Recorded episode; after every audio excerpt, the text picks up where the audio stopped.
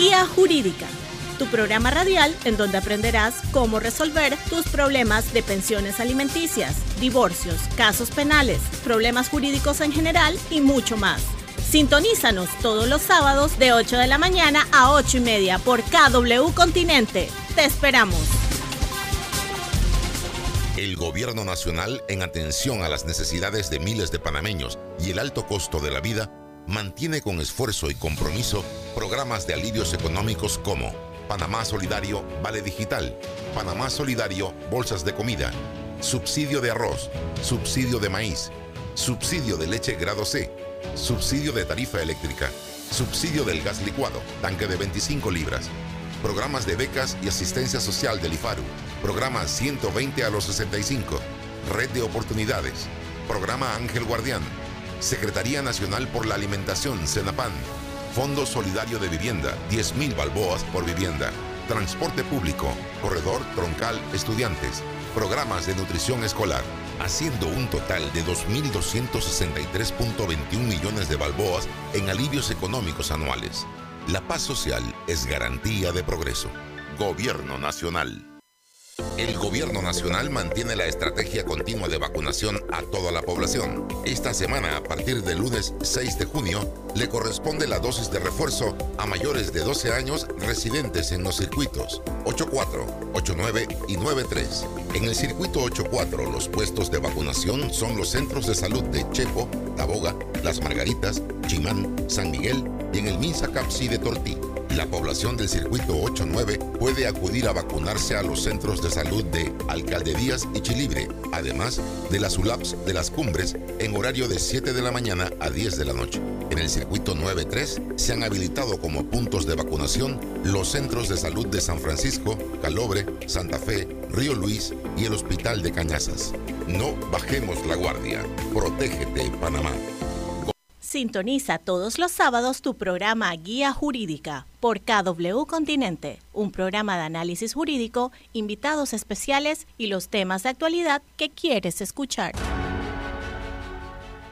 Continúa con éxito el programa del precio fijo de 3 balboas con 95 centavos por galón de combustible a nivel nacional, beneficiando a miles de conductores del transporte público y a miles de usuarios en todo el país. Nosotros estábamos sufriendo mucho de la alta de la gasolina, pero ahora con el subsidio nos ha dado un alivio bastante. Todo lo que es eh, bajo costo es bueno para el transportista. Sí, representa una gran ayuda. Desde que empezó esto me ha ahorrado 21 dólares. Me ha ahorrado alrededor de 20 dólares en tres días. Cientos de estaciones de expendio de combustible se encuentran brindando el precio fijo del galón. 156 estaciones Terpel, 148 estaciones Delta, 78 estaciones Puma, 11 estaciones Texaco y en los próximos días se suman otras marcas al Plan Nacional. La paz social es garantía de progreso. Gobierno Nacional. El gobierno nacional, en atención a las necesidades de miles de panameños y el alto costo de la vida, mantiene con esfuerzo y compromiso programas de alivios económicos como Panamá Solidario Vale Digital, Panamá Solidario Bolsas de Comida, subsidio de arroz, subsidio de maíz, subsidio de leche grado C, subsidio de tarifa eléctrica, subsidio del gas licuado, tanque de 25 libras, programas de becas y asistencia social del IFARU, programa 120 a los 65, red de oportunidades, programa Ángel Guardián, Secretaría Nacional por la Alimentación, CENAPAN.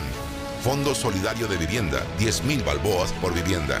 Transporte público, corredor troncal estudiantes. Programas de nutrición escolar, haciendo un total de 2.263.21 millones de balboas en alivios económicos anuales. La paz social es garantía de progreso. Gobierno Nacional. Sintoniza todos los sábados tu programa Guía Jurídica por KW Continente, un programa de análisis jurídico, invitados especiales y los temas de actualidad que quieres escuchar, conducido por Hernando Abrán Carrasquilla y el profesor Jorge Chan. Buenos días Panamá, muy buenos días a todos los que nos escuchan. Hoy sábado 11 de junio del 2022, en su programa Guía Jurídico, en una nueva edición eh, hoy transmitimos a través de nuestra cuenta de Grupo Guía en Facebook Live y hoy abordando siempre temas de actualidad, temas jurídicos. Y hoy, Roque, buenos días. Tenemos un tema sumamente interesante e invitados muy especiales, Roque. Sí, ¿qué tal? Muy buenos días a todos los radioescuchas. Eh, saludos también a, todos los que nos ven por el Facebook Live en la cuenta del Grupo Guía. Pero hoy tenemos un interesantísimo tema que es los ciberataques en la región, caso Costa Rica. Estamos preparados a nivel de Panamá. Tenemos dos invitados de lujo que me gustaría por lo menos rapidito leerle la hoja de vida a la doctora Paola Vega Castillo. Eh, es la primera invitada, ella, ella es doctora, ella es la doctora ingeniera Paola Vega Castillo, es catedrática del Instituto Tecnológico Costa Rica, es ingeniera en electrónica, graduada del Instituto Tecnológico de Costa Rica, máster en microelectrónica y microsistemas y doctora en microelectrónica por el Instituto de Nanoelectrónica y Electrónica Médica de la Universidad Técnica de Hamburg, Hamburg Alemania. Realizó su postdoctorado en diferentes en circuitos integrados de alta frecuencia para aplicaciones biomédicas en la misma universidad. Se desempeñó como ministra de Ciencia, Innovación y Tecnología y Telecomunicaciones de Costa Rica y como viceministra de Ciencia y Tecnología. Entre sus logros principales se encuentran la política de sociedad y economía avanzadas en el conocimiento 2022-2050, el Plan Nacional de Ciencia, Tecnología e Innovación 2022-2027, Programa Talento 4.0 para la creación de laboratorios de innovación comunitaria. Ella es la doctora Paola Vega Castillo y también tenemos como invitado al licenciado Gabriel Cajigas, miembro de la IPANDETEC, y abogado especializado en ciberseguridad. Con esa presentación, pues eh, le damos la bienvenida y adelante, Abraham. Gracias, Roque. Definitivamente, como muy bien tú has planteado, hoy queremos hablar un poco sobre eh, los ciberataques. Eh, queremos en especial conocer el caso de Costa Rica, un caso de nuestro país hermano, vecino, y que es un caso que está eh, activo porque eh, están siendo afectados actualmente y ha, generado una serie de efectos o daños colaterales al, gobierno eh, y al mismo tiempo Panamá en, solidaridad frente a, lo que sucede en Costa Rica también pues creemos conveniente conversar un poco y ver desde la perspectiva desde Panamá qué estamos haciendo para enfrentar amenazas como estas que, que hoy por hoy ponen en riesgo la seguridad del Estado, ponen en, en riesgo eh, eh, información, sobre todo datos personales de empresas eh, y particulares que estarían en manos de las personas menos indicadas. Y queremos darle la bienvenida a la exministra Paola Vega. Bienvenida desde Costa Rica, compartiendo con nosotros. Buenos días. Buenos días, doctora. Buenos días, muchas gracias a ustedes, también a, don Gabriel, un placer conocerlo. Este, gracias por la oportunidad de compartir con ustedes esta experiencia que esperamos que eh, sirva también para todos nuestros países hermanos para que se preparen, ojalá que nunca tengan que enfrentar una situación como la que nos, ha tocado vivir a nosotros en Costa Rica. Ministra, eh, definitivamente eh, sabemos que usted pues culminó su, su gestión el pasado 8 de mayo. Sin embargo, pues usted eh, como especialista y como en algún momento responsable de, la cartera en su momento, eh, enfrentó esta, esta crisis, eh, enfrentó esta amenaza. Y nos gustaría nos pusiera en contexto esta realidad, este grupo Conti, un grupo ruso, realmente cómo, cómo surgen, cómo se dan por enterado de una situación y muchos nos preguntamos desde Panamá por qué Costa Rica eh, frente a esta, a esta situación eh, y en la cual pues sentimos que todos estamos vulnerados o somos vulnerables ante una situación como esta. Sí, bueno, en primer lugar, tenemos que recordar que con la creciente digitalización de los procesos también viene un, un riesgo asociado, ¿verdad? Que es precisamente el tema de los ciberataques. Em, esto es algo que sucede a todos los países, en el sector público, en el sector privado, o sea, es una cosa que, digámoslo así, los intentos de, amenazas eh, eh, informáticas están todos los días presentes, pero hay herramientas que ayudan a contener y repeler, podríamos decir, la gran mayoría, la grandísima mayoría de ellos. Sin embargo, algunas veces suceden cosas como las que nos han eh, sucedido en Costa Rica. Em, es importante recordar también que ante este, este tipo de ciberamenazas nos encontramos eh, con grupos organizados. Podríamos decir son mafias cibernéticas, más o menos así es lo que nos podríamos imaginar, ¿verdad? Y que tienen métodos de operación sofisticados, eh, muy, podríamos decir, sigilosos, que planean muy cuidadosamente lo que van a hacer y que incluso lo ejecutan en periodos largos de tiempo para que pase eh, lo más eh, mm, inadvertido posible, hasta que llega un momento en donde se activan, digámoslo así, los, los, los sucesos, los, los incidentes, ¿verdad? Y entonces vemos el resultado. Podríamos comparar un poquito, ahora que estamos en el tema de pandemia, con el tema del COVID. Puede ser que usted esté contagiado de COVID, pero no tenga síntomas. O al principio no note los síntomas. Y de repente, ¿verdad? Usted dice, pero yo me sentía bien y me, pasó esto y, resulta que tengo COVID, ¿verdad? Así también sucede con, eh, puede suceder, ¿verdad? En el caso de una ciberamenaza. Incluso puede suceder que usted diga, bueno, pero eh, estoy contagiado de COVID, pero yo nunca sentí nada, nunca noté nada, pero igual tuvo que tomar las medidas para, de precaución para no contagiar a otras personas, para cuidarse, etcétera. Algo semejante sucede con los ciberataques. Eh, por ejemplo, este grupo Conti tiene una forma de operar que lo hace, eh, hay ciberataques que los empiezan a ejecutar desde un año antes y no necesariamente nos damos cuenta. Entonces empiezan a hacer cosas muy sutiles, digamos, sigilosas y van poco a poco, como decir, sembrando semillitas en, un jardín hasta que un día, ¿verdad? Mandan comandos de control que hacen que esas semillas revienten. Y entonces vemos, ¿verdad? Los síntomas, digámoslo así, más los síntomas más evidentes. De una ciberamenaza. Vemos un incidente informático. Que en algunos casos se materializa en algún tipo de, eh, digámoslo así, de afectación a una institución, a veces no.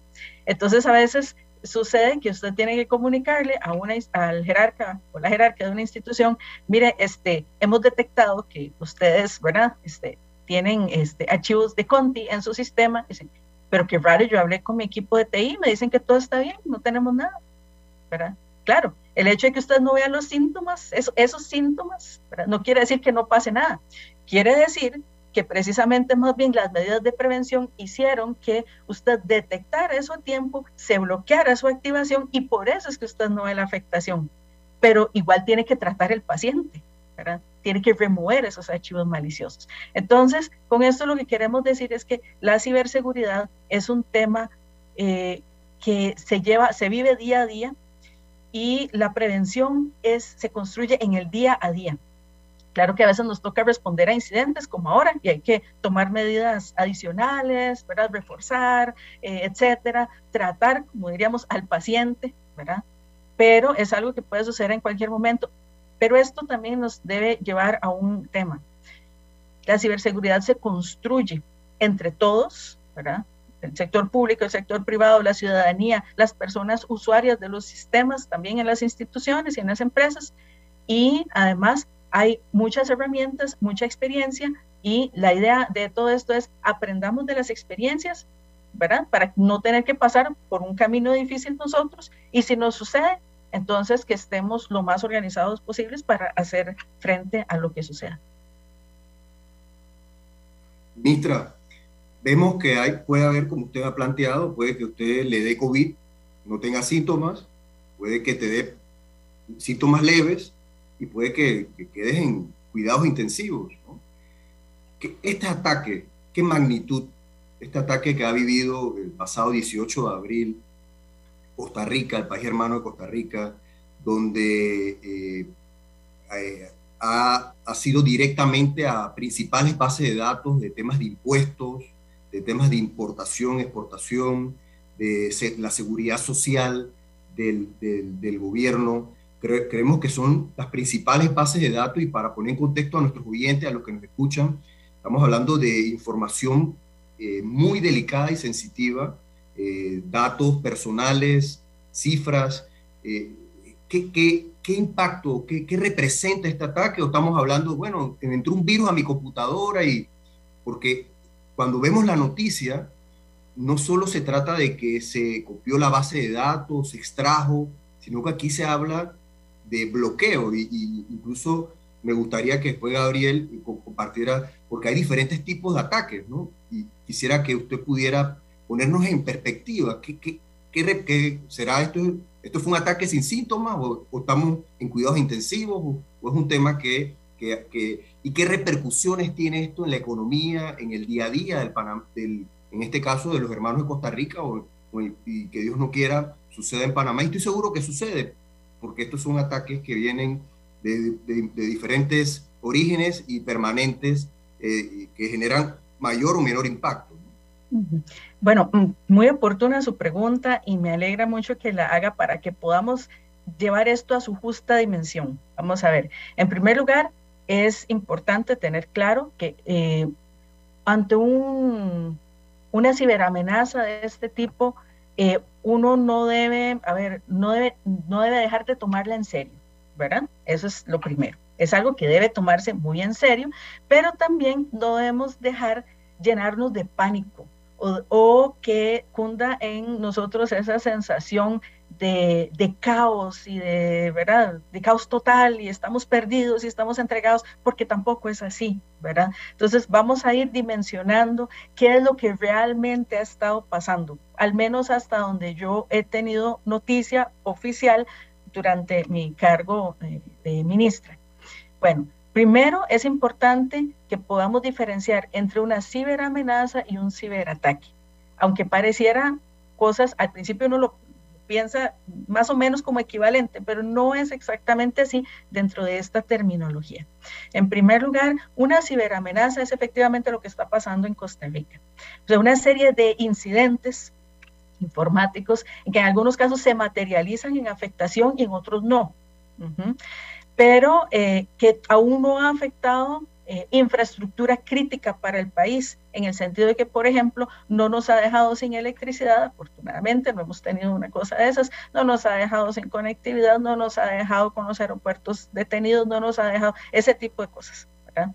Eh, por otro lado, eh, decir que lo que se está viviendo es una ciberamenaza es el término tal vez más correcto hasta el momento de describir lo que ha sucedido.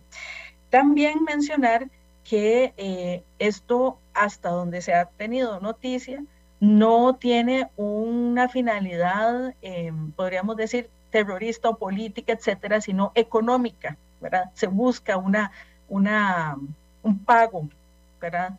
Eh, contra una, liberar una base de datos cifrada, por ejemplo, ¿verdad? Bueno, la otra cosa importante es que hasta el momento eh, de, como les digo, hasta donde he tenido noticia y lo que, lo que me correspondió atender, no se afectó ninguna información sensible de ciudadanía ni de empresas. ¿Por qué? Porque la información que se llevaron, digamos que se llevaron entre comillas, que, que exfiltraron, es el término, ¿verdad? Que tomaron, este, pero que todavía existe también en las, en las instituciones que se afectaron, es información que era pública de todos modos. Entonces, en ese sentido, no hubo un problema de datos personales sensibles que fueran, ¿verdad? Que, se hubieran liberado. Este, eh, eso, ¿verdad? Para, para tenerlo claro. Por ejemplo, en el Ministerio de Trabajo, la base de datos de patrones morosos, ¿verdad? Eh, con, con, la, con seguridad social o ese tipo de cosas, es una cosa que es pública, usted la puede consultar. Entonces, en ese sentido, no hubo una cosa que uno dice, ah, no, ¿verdad? Era imposible. Los temas de, en el Ministerio de Hacienda, lo que indicó el Ministerio de Hacienda es que la información que estaba allí tampoco era información sensible. Entonces, eso para tranquilidad, digamos, de las personas. En algunos casos se extrajo información que uno dice, ¿de qué puede servir esta información? Por ejemplo, en un centro universitario, la información de los horarios de los, de, los, horarios de los cursos de los estudiantes, los, los, horarios de los cursos que se ofrecen a los estudiantes, ¿verdad? Que eso es público. Entonces, bueno, primero, ¿verdad? Para, para tener esto muy, muy claro. No, no andan por ahí cosas como las cuentas bancarias de las personas, que con los passwords de las cuentas bancarias, no, jamás nada de ese tipo de cosas, ¿verdad? Entonces es importante tomarlo en cuenta. Todavía no, no se ha encontrado un caso en donde se diga realmente se extrajo y, que se haya puesto por parte del, grupo Conti, que se, que se ha, arrogado algunos de estos incidentes, no se ha puesto a disposición ninguna información que resulte sensible. Eso es importante.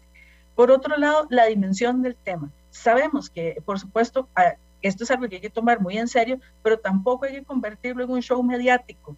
Eh, eh, hay que también tener cuidado, digamos, en la, la transmisión, la, la, podemos decir, el reporte de información hacia la ciudadanía, porque precisamente si nosotros, em, si, si, se trata de ponerle un, ¿cómo le decimos? Un, un sobredimensionamiento a eso, a la manera en que se, se expresan los mensajes, entonces, ¿qué sucede? Estamos ayudando a ese grupo a crear la sensación de pánico que quieren crear. Ellos se valen de esa sensación de pánico para decir, me tiene que pagar, me tiene que pagar por esa información. Otra cosa importante de saber es que el hecho de que usted pague por esa información no necesariamente significa que lo que usted vaya a recibir le va a servir. Y además de eso, la información podría venir eh, también, eh, podríamos decir, con archivos maliciosos, contaminada, podríamos decir. Entonces tampoco hay garantía de que usted pague y que usted quede a salvo. Eso es, eso es importante considerar. En Costa Rica, de las 341 instituciones públicas, hubo 22 instituciones en las que se reportó algún tipo de incidente, de los cuales solamente en 7 se materializó en algún tipo de afectación. Y de esas solamente en 3 se encontró cifrado de información. ¿Verdad? Entonces, estamos hablando de 3 de 341. Y eh, también que de esas 22, eh, solamente en 7 se materializó algún tipo de afectación, que en la, en la mayoría no era afectación crítica, ¿verdad? Pero obviamente sí hace que tengan que revisarse todos los sistemas para seguridad. También otra cosa importante de mencionar de esas... Eh, Ministra, ahí en las noticias que hemos podido recoger, en, ese misma, en esa misma línea, se hablan de 20 bases de datos, se hablan eh, directamente afectadas, se habla de que se bloqueó los mecanismos de pagar impuestos. Sí, a eso eh, voy. que no se podían pagar a los trabajadores porque no podían hacer las planillas. Eh, a eso voy. los, los comerciantes, los empresarios tenían problemas para hacer sus liquidaciones o sus trámites de importación y exportación.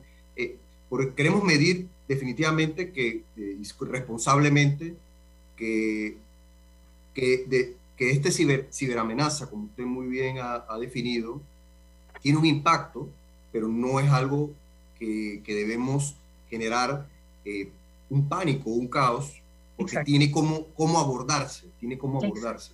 Sin embargo, lo que queremos crear conciencia, ah, eh, por lo menos desde Panamá y para todos los que nos escuchan es la responsabilidad que tenemos a administrar bases de datos y los efectos de no, de no hacerlo, que pareciera que muchas veces desde el Estado, desde el sector privado, se dice, hombre, yo no quiero gastar en, en seguridad, porque eso es un gasto innecesario, eso es pérdida, y a veces se, sale más caro no hacerlo eh, que frente a estas amenazas que usted comenta. Efectivamente, vamos a ese punto que es muy importante. Ahora, digamos, teniendo ese contexto, vamos a ir pasando a qué es lo que, cuál fue la afectación, la mayor afectación, ¿verdad? Como les decía, eh, este, de esas, eh, de todas esas instituciones, 22 instituciones en las que se reportó algún tipo de incidente, primero no todo era de Conti, este, de hecho Conti solamente se arroga, digámoslo así, eh, se atribuye el, una tercera parte de eso, o sea, solo, solo lo sucede en siete instituciones, este, pero por otro lado también decir que hubo 15 que pudieron contener esa ciberamenaza de esas 22. Pero ¿qué pasó en donde sí hubo eh, alguna afectación? Entonces, por ejemplo, eh, los sistemas del Ministerio de Hacienda son sistemas que sirven de base, digamos, o tienen información y se, de alguna manera se enlazan, se comunican, podríamos decir, con otros sistemas. Entonces, ¿qué es lo que sucede? ¿Verdad? Eh, en el momento en que se detecta una afectación en, uno de los sistemas, uno, en varios, con cualquiera, hablemos el, el caso general, ¿verdad? En algún sistema del Ministerio de Hacienda. Y sabiendo que esos sistemas están conectados entre sí y que también de alguna manera eh, tienen relación con otros sistemas, lo responsable es evitar la propagación de ese contagio, podríamos decir. Eso lo que hace es que se diga, bueno, por un tiempo, momentáneamente, mientras identificamos cuál es el punto donde inició y cuáles son los servidores, computadoras, sistemas que tienen alguna afectación, lo que se debe hacer responsablemente es aislar todos esos sistemas, servidores y computadoras y empezar a revisar. Una vez que usted encuentra y dice, aquí hay archivos maliciosos, los quitamos, aquí hay esto, aquí hay lo, ¿verdad? Y limpia todo eso. Digamos así, una, podríamos decir el equivalente a una desinfección, a una sanitización, ¿verdad? Como en el caso del COVID. Entonces, usted dice, ahora sí, ya me garantizo que todo esté limpio, tengo que revisar que mis respaldos de datos que, que, yo tengo que utilizar para restablecer mis sistemas estén limpios también. Y cuando pueda garantizar eso, entonces ahora sí, empiezo a levantar sistemas, ¿verdad? Con esos eh, servidores, computadoras, sistemas ya, digámoslo así, desinfectados y con las bases de datos revisadas de que se desinfectaron. Pero claro, vamos a ver, ¿qué es lo que causa eso? Que durante un tiempo los servicios no están disponibles. Eso significa que hubo que aplicar entonces eh, formas, eh, podríamos decir, planes de contingencia de cuál sería la alternativa si no tenemos esos sistemas. Ahí es donde, ¿verdad? Eh, eh, se observa, por ejemplo, que eh, se toma se, desde el Ministerio de Hacienda, el, equipo del Ministerio de Hacienda elabora un plan de contingencia, este, pone a funcionar el plan de contingencia, entonces se siguen moviendo las cosas, claro, obviamente de una manera distinta, sin apoyo de los sistemas, hay otras cosas, digamos que hay que priorizar también dentro de eso, qué es lo primero que se va a levantar y por qué, por un tema de qué es lo que causa, qué es lo que necesitamos que se restablezca más rápido estratégicamente para el país, por ejemplo. O qué es lo que en ese momento se ve que es más, además, más, em, eh, podríamos decir, más rápido, más fácil, podríamos decir, de levantar, etcétera. Habrá varios criterios, ¿verdad? Que ya esté totalmente revisado. Pero claro que al, ser un, sistema, una serie de sistemas de este tipo y tener que revisarlos todos, entonces ahí es donde se observa que hay algunas dificultades con algunos pagos, que hay algunas dificultades con el tema de, de, los impuestos, ¿verdad? que hay algunas dificultades con la exportación, pero para todos se han ido haciendo planes de contingencia e incluso, eh, por ejemplo, eh, sobre todo al, al, inicio, eh, la gente decía, bueno, y, mañana me toca que me paguen mi pensión, me la van a pagar. Sí se pagó, el sistema no estaba levantado, pero sí se pagó. Pero claro, se tienen que ir eh, revisando todas estas cosas y viendo estas eh, alternativas. Por supuesto que algunas veces eso hay, o sea, hay alguna afectación, era como decíamos en el término de importación y exportación, pero con el plan de contingencia, ¿verdad? Es donde vienen esas alternativas para que eh, se pueda mitigar el, impacto en la economía, en la ciudadanía, etcétera. Eh, aquí yo diría, como digamos, si, nosotros dijéramos qué consejos podríamos dar ¿verdad? a otros países, número uno, siempre hay que tener un plan de contingencia, ¿verdad? Incluso pensar en el peor de los escenarios, ¿qué pasa si por alguna razón simplemente nos quedamos sin ningún tipo de sistema? Es preferible pensar en el peor de los escenarios y prepararse para eso, ¿verdad? Y tener ya saber qué hacer. Las personas eh, funcionarias deben estar también, en, digamos así, entrenadas y conscientes que comprendan este plan de contingencia para que lo puedan activar lo más pronto posible, porque de repente había una cosa, había personas que trabajaban desde hace mucho tiempo en una institución y sabían cómo llevar todos estos procesos en papel. Había algunos nuevos que solo habían usado los sistemas, entonces hay que enseñarles cómo se hacía antes, ¿verdad? Entonces ese tipo de cosas, ¿verdad? Tenemos que, este, aunque sea un tema temporal, sí necesitamos que las personas estén preparadas. Por supuesto, todos los respaldos. Este, requeridos. Por supuesto, una inversión constante en, en ciberseguridad.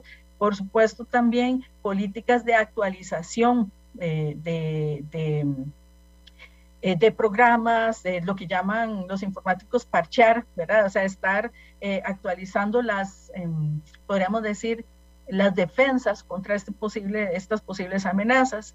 También a, la, a los funcionarios que no son de, de tecnologías de información y, y comunicación, hay que darles una preparación para que ellos vean cómo desde su eh, uso de los sistemas pueden contribuir a la ciberseguridad, ¿verdad? Para que no le, involuntariamente uno sabe, pero para que no le faciliten el trabajo de los ciberdelincuentes, por ejemplo, poniendo claves débiles, para entrar a los sistemas, ese tipo de cosas, ¿verdad? Y sospechando de alguna actividad que vean anormal, maliciosa, no abriendo ciertos correos electrónicos, ese tipo de cosas, de manera general, también eh, a los equipos de tecnologías de información y comunicación, esta debe ser una capacitación constante. Eh, hemos visto también que hay oportunidades de mejora en nuestra legislación, de reforzar las facultades del ente rector, especialmente en una situación de este tipo. Em, también, eh, por ejemplo, las facultades que tiene el, Centro de Atención eh, y Respuesta a Incidentes Informáticos, las facultades que tiene en, un tema de estos que puedan ir más allá de la coordinación ¿verdad? y sean más efectivas ya en cuanto a la, a la ejecución, digamos así, este, porque al final se hacen cosas, pero obviamente en medio de eso uno, la, la, normativa debería facilitar eso y no tendría uno que estar sacando una directriz, un esto, un otro, ¿verdad? Para hacer cosas que son, deben ser inmediatas. Aunque se reacciona rápido, pues lo, lo ideal es que la normativa nos facilite eh, de una vez enfrentar esto sin tener que hacer algún paso intermedio, ¿verdad? Entonces, eh, eso... Gabriel, doctora, Gabriel quería pues aprovechar pues hacerle algunas preguntas, en los últimos minutos, eh, sobre todo él ha sido un hombre estudioso, eh, joven y estudioso sobre la materia.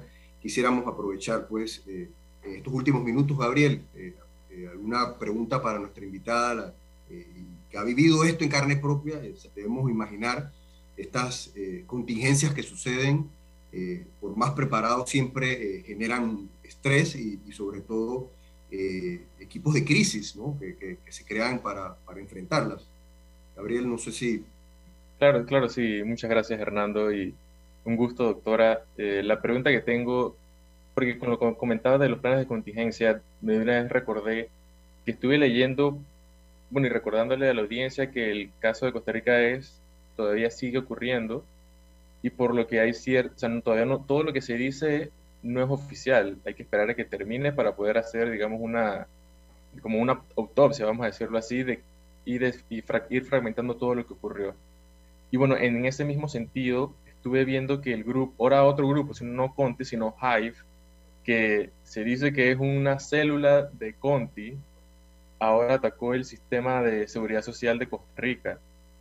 Entonces pude ver las noticias que eso fue el primero de junio, 31 de mayo, primero de junio, y en ese mismo plan de contingencia, lo que decide hacer la, digamos, la Caja de Seguro Social versión de Costa Rica es, vamos a cerrar esto, porque si no, entonces ahora estarían, me parece que en ese caso estaría ya vulnerada los récords médicos de las personas, y lo que deciden es cerrar el sistema y empezar a trabajar a mano, llevar los reportes a mano para poder atender a la población. Entonces, quería preguntar a la doctora, es, son estos mismos planes de, contingencia que se utilizan eh, si, o si tiene pensado que qué tanto se puede hacer o, o qué tanto es viable levantar un respaldo sabiendo que hay una infección ocurriendo o si es mejor no utilizar ningún respaldo, seguir a mano hasta ver bien cómo estamos. Esa es una excelente pregunta. Este, en ese sentido, lo responsable, lo responsable es, eh, primero, aislar todos los sistemas, porque efectivamente eh, es como, a ver, si usted lleva un, un, paciente con COVID a una sala, ¿verdad? Y, y están personas, aunque sean todas personas sanas, y el paciente, usted lo lleva y empieza a estornudar, empieza a toser, empieza, ¿verdad? En medio de esa sala, pues usted puede pensar, bueno, ¿cuántos de, los que estaban en la sala se me van a, se me van a infectar, ¿verdad? Con COVID. Entonces lo mismo es acá, ¿verdad? Al, al, ser una serie de sistemas interconectados, al final todas las computadoras de alguna manera se conectan entre sí, por decirlo así, todos los servidores. Entonces hay que aislar, ¿verdad? Eh, para ver dónde está la afectación, eh, contener esa afectación ¿verdad? que no se propague eh, el, el, contagio, digámoslo así, a, otros, a otras computadoras, a otros sistemas. Entonces, efectivamente, la primera, este, la, la primera medida responsable es todo aislado. Eh, allí hay dos cosas que hay que hacer, una identificación de dónde está la afectación, que en algunos casos no es tan sencillo, ¿verdad? Este, dónde está la afectación y conforme se van descartando eh, lugares, ¿verdad? Eh, usted dice, aquí no es, aquí no es, aquí no es, entonces eso le va dando una idea a usted eh, de qué, si eventualmente usted puede ir levantando por partes, ¿verdad? Lo, lo, que se pueda, los sistemas, o si es mejor esperar, dependiendo de qué esté afectado. Pero es preferible esperar que levantar muy deprisa, no estar seguro, y lo que estaríamos haciendo es facilitando que se continúe ese contagio y entonces de repente usted tiene todo, imagínese como las, las unidades de cuidados intensivos, ¿verdad? Y las salas de los hospitales todas llenas de contagiados de COVID y ya no le da la capacidad del hospital. Entonces eso es el punto a lo que no se debe llegar. Entonces, por eso es que se hacen esas, esas medidas. Y eh, efectivamente, por eso es que hay que tener, digamos así, planes de contingencia con diferentes escenarios para considerar todas esas posibilidades.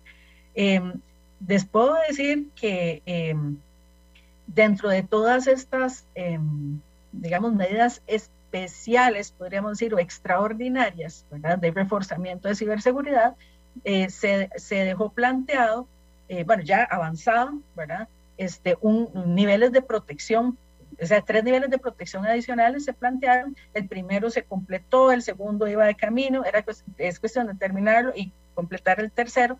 Y lo que quiero decir con esto es que uno no se puede confiar, porque ya cuando nosotros salimos eh, el, 8 de mayo, ya llevamos no solamente varios días intercalados sin reporte de ningún tipo de incidente, sino que ya llevamos tres días seguidos en que no se reportaba ningún incidente. Pero eso no significa que haya que bajar la guardia, al contrario, significa que esa campaña de vacunación que usted hizo, ahora contra esto que, que ¿verdad? El equivalente al COVID, hablemos de contra Conti o cualquier otro tipo de, de ciberamenaza, está funcionando.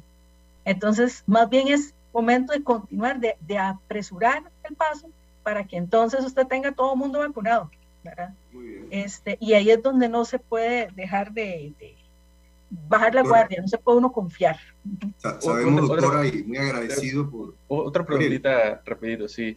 este, doctora, usualmente para este tipo de cosas se ve, o se, todavía no, estamos haciendo ciencia cierta, pero comúnmente se ve que estos grupos utilizan ingeniería social, phishing, al, métodos para poder entrar, pero no es por culpa del sistema, o sea, somos nosotros mismos los seres humanos que caemos engañados y hacer, dejamos que entren. ¿Usted cree que esto pasó acá nuevamente o fue alguna otra alternativa? Bueno, hay, varias alternativas y depende de la institución, ¿verdad? Allí más bien eh, yo pensaría, tal vez puedo nombrar algunas cosas que pueden suceder, ¿verdad? Porque como las investigaciones están en curso, son, son los análisis forenses los que finalmente, cuando estén completos, dirán cuál fue el paciente cero, como decimos nosotros, ¿verdad? ¿Qué fue lo que sucedió, ¿verdad? ¿De dónde, por dónde entró, etcétera, ¿verdad? Pero, digamos, son varias cosas que hay que tomar en cuenta. Eh, en primer lugar, el hecho de que como usuarios tengamos claves débiles o estemos compartiendo claves con otras personas, y las otras personas tal vez inocentemente no tienen el cuidado que, debieran tener, ¿verdad? Esas son cosas que definitivamente vulneran. El hecho de que llegue un correo electrónico, de que es este correo electrónico tan raro, aquí me dicen que, ah, por ejemplo, por ejemplo, podría ser que llegue alguna cosa y dice, ¿cómo que me están diciendo que en el banco no sé qué? Y, y es mentira, y entonces le dan clic y ya, ¿verdad? Liberan algo, ni cuenta se dan, ¿verdad? Este, otras, eh, otras veces puede ser, recordemos que esto también tiene como sistemas automatizados, ¿verdad? Para intentar, intentar, intentar, intentar, intentar, a ver si en algún momento lo logran, ¿verdad? Entonces, también, exactamente, los, los, bots, ¿verdad? También puede suceder ese tipo de, de cosas. Eh, lo cierto es que eh, muchas de estas cosas son detectables, uh -huh, son detectables. Y ahí es donde viene el tema. Tienen que hacerlo, tratan de hacer las cosas muy sutilmente, para evitar esas eh, que se detecte. Por ejemplo, de repente usted tiene en una institución, sobre todo si son muchos, imagínese que usted tiene una institución de miles de personas y usted dice, tengo que tener, digamos, cualquier número, 10 mil eh, usuarios, y de repente le salen 10 mil uno, Y usted dice, ah, alguien más contratamos. Podría ser esa la explicación, ¿no? ¿Verdad? Por ejemplo. Entonces, de repente, ¿verdad? O, y bueno, y son cosas que van cambiando. De repente alguien se fue a la institución y hay uno menos, hay uno, o sea, alguna pequeña fluctuación es, podría considerarse normal. Entonces, claro, de repente una cuentita por allá, una cuentita por acá, que crean un usuario, ¿verdad? Y después le van poniendo más privilegios y después con eso empiezan a sacar datos como a cuentagotas, ¿verdad? una gotita, una gotita que nadie, ¿verdad? Sospecha y cuando usted se da cuenta, ¿verdad? Viene el incidente. Entonces, por eso la importancia de tener eh, la inversión en ciberseguridad, la capacitación de los equipos técnicos que estén muy, eh, con un ojo muy afinado, podríamos decir, la colaboración con entes internacionales que muchas veces pasan información de alertas, de modus operandi, de verdad, etcétera. Eso es definitivamente sumamente importante. No es garantía de que, de que no vaya a pasar nada, pero obviamente ayuda mucho. A nosotros nos ha ayudado mucho también, eh, digámoslo así, que, que nuestra, incluso nuestra dirección de gobernanza digital es bastante joven. Eh, imagínense que se, se, inició en el 2017-2018, ¿verdad? Se activó en el 2018. Eh, y el, el CECIRT, realmente el Centro de, Atención a Incidentes Informáticos, este, empezó ya, podríamos decir, a operar alrededor del 2018 también, ¿verdad?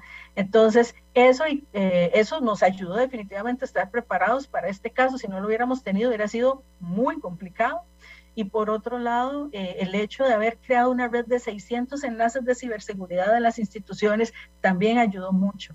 La acción oportuna de los equipos, de los equipos técnicos del, del Ministerio de, del MISIT, Ministerio de Ciencia, Innovación, Tecnología y Telecomunicaciones, fue muy importante. Que, y, y, precisamente esa reacción con esos niveles de protección adicionales y de ir básicamente detrás de cada institución porque no todas estaban bajo nuestra, digámoslo así, nuestra autoridad directa en el sentido de que solo podemos hacer cosas que sean obligatorias para el gobierno central, pero las instituciones autónomas no. Sin embargo, hubo ese trabajo con esas 300, 340 instituciones de una por una, decirle, mire, instale esto, haga esto, haga lo otro, esto es lo que está pasando. Entonces, todo eso facilitó que en su mayoría, ¿verdad? Eh, se, haya protección, bueno, podemos decir, las, las instituciones, en realidad, como les decía, no son tantas, claro que hubo alguna afectación, la primera que golpearon, que fue el Ministerio de Hacienda, fue la, la, más evidente, ¿verdad? Pero eh, sí ha sido muy importante, muy oportuna esa respuesta, eh, muy profesional de, parte de, de, nuestros equipos. Y necesitamos replicar equipos de ese tipo, de ese nivel en cada institución para que entonces ellos mismos puedan ir atendiendo también sus cosas de una manera proactiva, eh, además de eh, responder inmediatamente a las recomendaciones que se les haga desde el CECIT. gracias, gracias doctora Paula Vega. Se eh, queremos agradecerle su tiempo. Sabemos que tiene otro compromiso y, haber atendido este llamado tan rápido para compartir con, con Panamá, con Cádulo Continente y con Guía Jurídica esta experiencia y esperamos tenerla aquí de vuelta para, para, para que nos comparta también, tal vez ya cuando hayamos superado toda esta etapa, eh, algunos nuevos estudios o hallazgos encontrados que podamos compartir desde Panamá. Y, siempre agradecido con usted por su participación. Sí, no, muchísimas gracias más bien por el espacio y más bien aquí la, oportunidad de, para que don Gabriel pueda ¿verdad? Este, dar su punto de, vista como experto en la parte legal con más detalle. Muchísimas gracias por la posibilidad de compartir con ustedes y, bueno, desearles el mejor de los éxitos para que ustedes también este, puedan, eh, pues de este caso se trata de aprender, ¿verdad? Es una lección para todo, para nosotros y para todo el mundo. Lección, lección para todos. Así que gracias. gracias, vamos a una pausa comercial y despedimos a nuestra invitada y en breves minutos con nuestro amigo e invitado especial Gabriel Cajillo.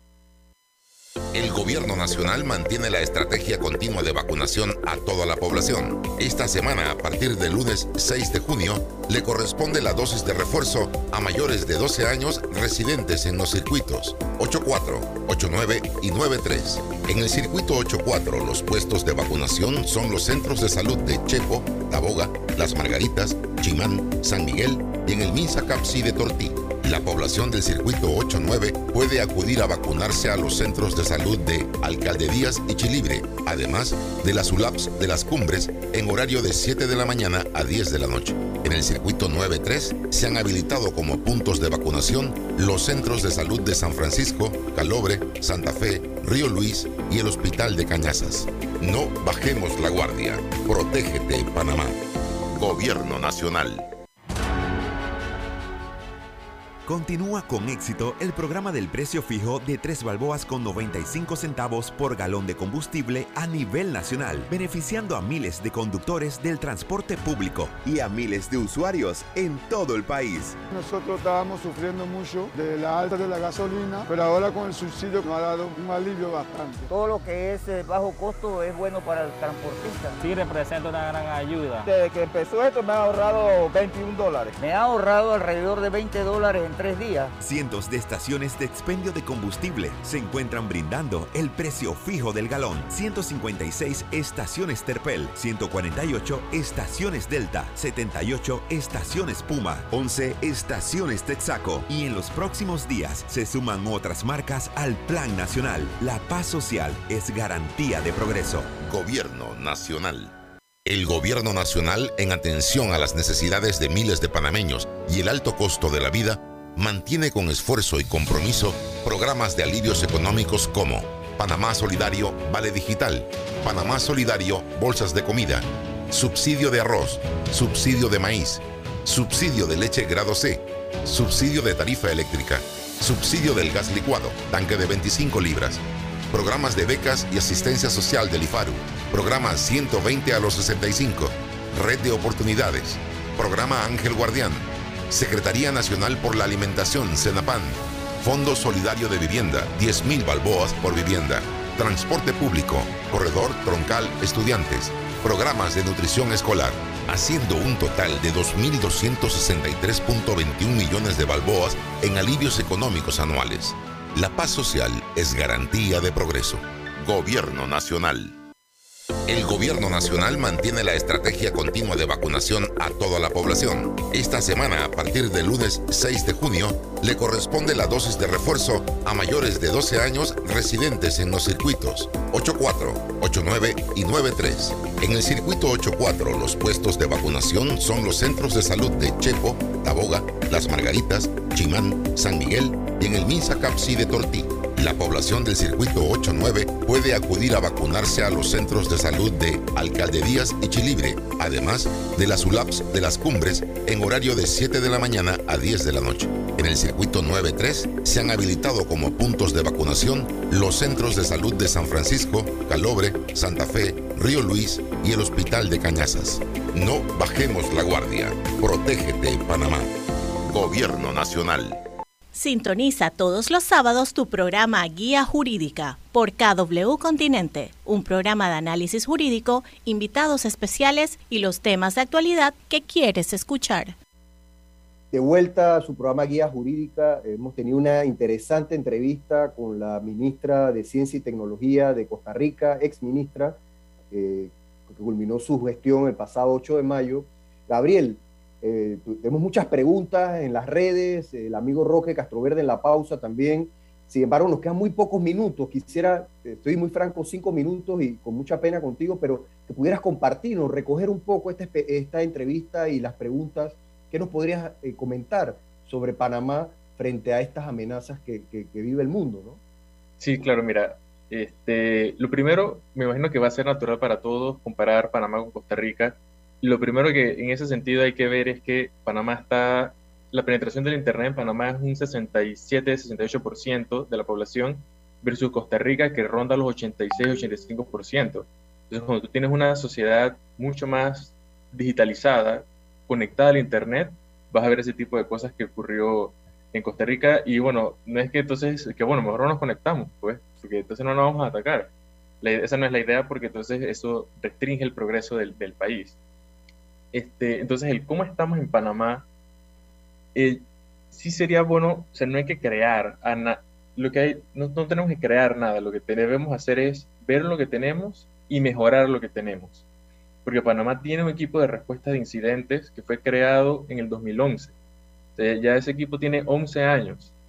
Lo que debemos ver y analizar es si ese equipo está, recibe el, presupuesto que debe recibir, tiene, la, tiene el equipo de personas preparadas con los conocimientos de último nivel, porque eso que comentó eh, al final la, doctora, nos debe ponernos a pensar que a nivel gubernamental, y no ocurre solo en Panamá, a nivel mundial, los gobiernos tienen mucho, les es muy difícil retener personal capacitado, porque no puede competir contra las ofertas que tiene el, mercado privado. Es totalmente diferente. Por eso, Panamá debe trabajar activamente en preparar ciudadanos para que puedan colaborar a nivel gubernamental. Entonces, Panamá tiene ese, el equipo de disidentes, lo tiene, que está dentro de la Autoridad de Innovación Gubernamental. En otros países eso está dentro del Ministerio de Seguridad, pero bueno, curiosamente aquí Panamá está en la, en la AIG.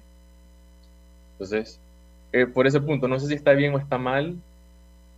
Habrá que ver si ocurre un incidente, cómo reaccionamos, porque ese es el punto, no hay que sentirnos mal como que, bueno, cayó el incidente. la pregunta era porque, o sea, Costa Rica está definitivamente mucho más avanzada tecnológicamente en la interconectividad y todo ese tema, y estaba, digamos, muy mejor preparado todavía, pienso yo, eh, en temas eh, de cómo responder. Eh, sin embargo, este, esos ataques, como tú bien lo escuchaste, pueden ser inclusive trabajos internos y hay que saber cómo responder, pero no solamente es, el pequeño grupo, sino toda la estructura que pueda ser vulnerable por donde se puede introducir todos esos virus maliciosos, todo ransomware, o spyware y los phishing, todo ese tema. Entonces sí, sí hay que eh, concientizar a los usuarios, eh, digamos, que manejan información sensitiva o que pueden comprometer información sensitiva, de todo un plan de contingencia desde ahora. O sea, no esperar que venga el ataque o venga la amenaza para después entonces ver qué se puede hacer. Eso es algo que siempre debe ser preventivo. Sí, y mira que ahí por eso es importante cuando uno da datos personales, realmente pensar si es necesario. Porque uno fácilmente puede pensar, pero, pero ¿quién soy yo? A mí no, nadie me va a vulnerar, nadie me va a hackear.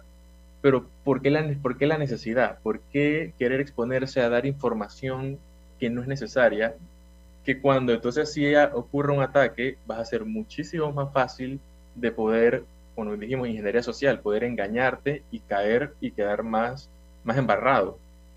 Este, y bueno, sí, ¿alguna otra pregunta o quiere, mira, Gabriel, para cerrar? quiero comentarte que eh, Panamá no estaba ajeno a los ataques, eh, eh, ciberataques o ciberamenazas. recuerdo una experiencia, me transité por la vida pública, eh, en algún momento se copió, se extrajo la base de datos, estoy hablando del año 2018, del registro público, que estuvo al alcance de una, de una plataforma que se llamaba O'Higgins, donde tú podías por Google entrar y lograbas y buscabas a Gabriel Cajilla y te decía todas las sociedades en que eras parte sin ingresar a la página del registro público, eh, vulnerando los pasos y los procesos y los controles que tenía. Eso fue eh, quiero que sepa, presentamos las denuncias respectivas. Al final fue muy difícil la investigación porque el IP no estaba en Panamá, estaba en, otro, en otro país que, no podíamos eh, hacer las diligencias legales. La pregunta aquí en este caso es tus recomendaciones. Eh, en Panamá existen normas penales, incluso yo ayer leía, existen los delitos de seguridad jurídica, los medios electrónicos, es más, yo veo esto este ataque de Costa Rica lo veo como un delito contra la seguridad colectiva, porque también es, este delito habla de, eh, de ataques que perturben la, paz pública y que tengan que ver incluso con medios, eh, medios electrónicos, medios de, destrucción. Y si yo puedo dañar bases de datos, información que del Estado que generen este impacto pudiera generar. Pero cuando vas a ver la pena de dos a cuatro años, eh, es más es más, parece más grave robarse el ganado, el, cuatrerismo, eh, la pena más grave que, una que, un atentado o un robo o un bloqueo o un daño a una base de datos de información, ¿no? en los Estados Unidos... En los últimos, nada más no queda un minuto, ah, un minuto eh, Gabriel, pero quisiera que tu reflexión final y, ya comprometerte, compromiso de guía jurídica, invitarte a otro programa para desarrollar más otros aspectos. Sí, definitivamente siento que debemos hacer una parte 2 y desarrollar más la parte legal del, de lo que hemos conversado. Exacto. Eh, pero sí, o sea, rapidísimo, súper rapidísimo.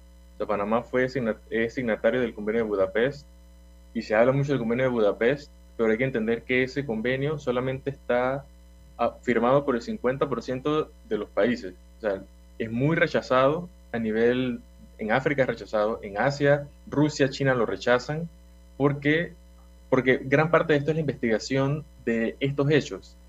Porque bueno, tenemos estas sanciones, ay, pero bueno, ¿y cómo vamos a investigar a alguien de Rusia? ¿O cómo vamos a perseguir a alguien que ni siquiera sabemos dónde vive? Porque el IP, está bien el IP, pero bueno, ¿y quién es esa persona? ¿Cómo lo vamos a investigar? Entonces, el convenio de Budapest entraba a, a regir en que los países que habían sido afectados podían investigar desde su propio país saltándose asistencia judicial. obviamente para Rusia y para China, que valoran mucho la soberanía, eso no iba a proceder. Y lo que ahora mismo está ocurriendo es otras conversaciones de otros convenios de ciberseguridad a nivel internacional en el que se toque este tipo de, cosas de investigación y persecución de cibercrimen. Y curiosamente, ahora que mencionaste de armas, de la destrucción de estas cosas, este debate precisamente se lleva a cabo en la ONU, en la Oficina de, Desarmamento de Armas de Destrucción Masiva. Precisamente está ahí porque es claro a nivel internacional los efectos dañinos que tiene esto y la cosa es simplemente concientizarse de, lo que está ocurriendo y uno como ciudadano exigirle a las autoridades y bueno, y uno mismo protegerse de uno mismo, protegerse porque la ciberseguridad empieza desde casa de uno mismo. Así que creo que con eso pudiera dejarlos. Gracias. Gracias, Gabriel. excelente reflexión para cerrar el programa. No solo nos resta despedirnos, Roque, sus amigos de siempre, Roque Castroverde, Fernando Abrán Carrasquilla y con nuestro invitado especial, Gabriel Cajilla. Saludos, Panamá, nos vemos el próximo sábado. KW Continente.